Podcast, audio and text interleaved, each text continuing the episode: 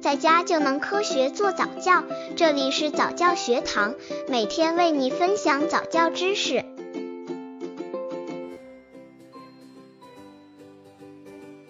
二十三个月宝宝早教亲子游戏三，给娃娃喂饭。在宝宝小的时候，都是妈妈或者其他家人喂他吃饭。其实宝宝早就想自己吃饭，甚至喂大人吃饭了。这个时候，不妨让宝宝喂小娃娃吃饭。这不仅锻炼宝宝手部的运动技巧，看看他手的目标准不准，而且还能让宝宝发挥想象力，看看宝宝吃饱了没有等。培养技能、运动技巧、想象力、独立性，需要准备。碗、勺子、布娃娃或其他宝宝喜欢的软玩具。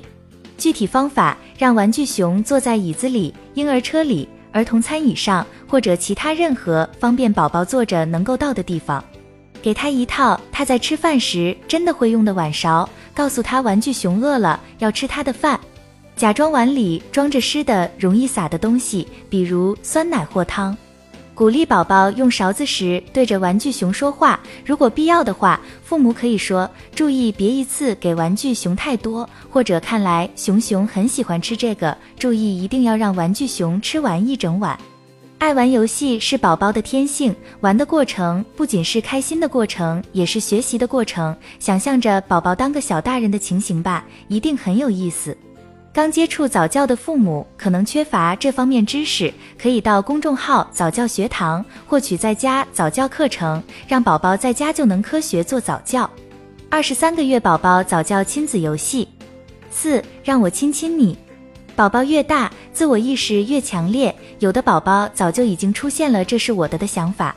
这个时期不妨玩这个亲亲你的游戏，在玩的过程中，宝宝是会嘎嘎的笑哦，而且还能启发宝宝对于身体部位的认识。也许宝宝有特别想让你亲的地方呢。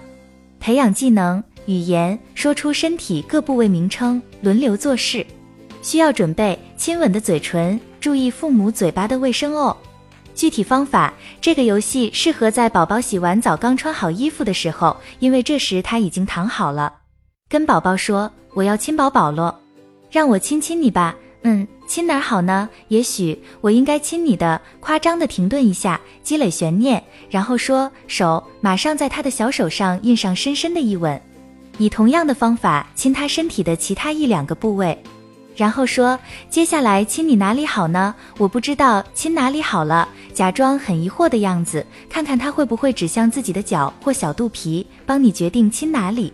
那么你就说哦，宝宝的小肚皮亲，接下来亲哪里呢？等亲完他身体的各个部位，你可以说我们是不是都亲到了？或许我再亲你最后一下，按他的意思来，即使他不想让你亲了，也要听他的。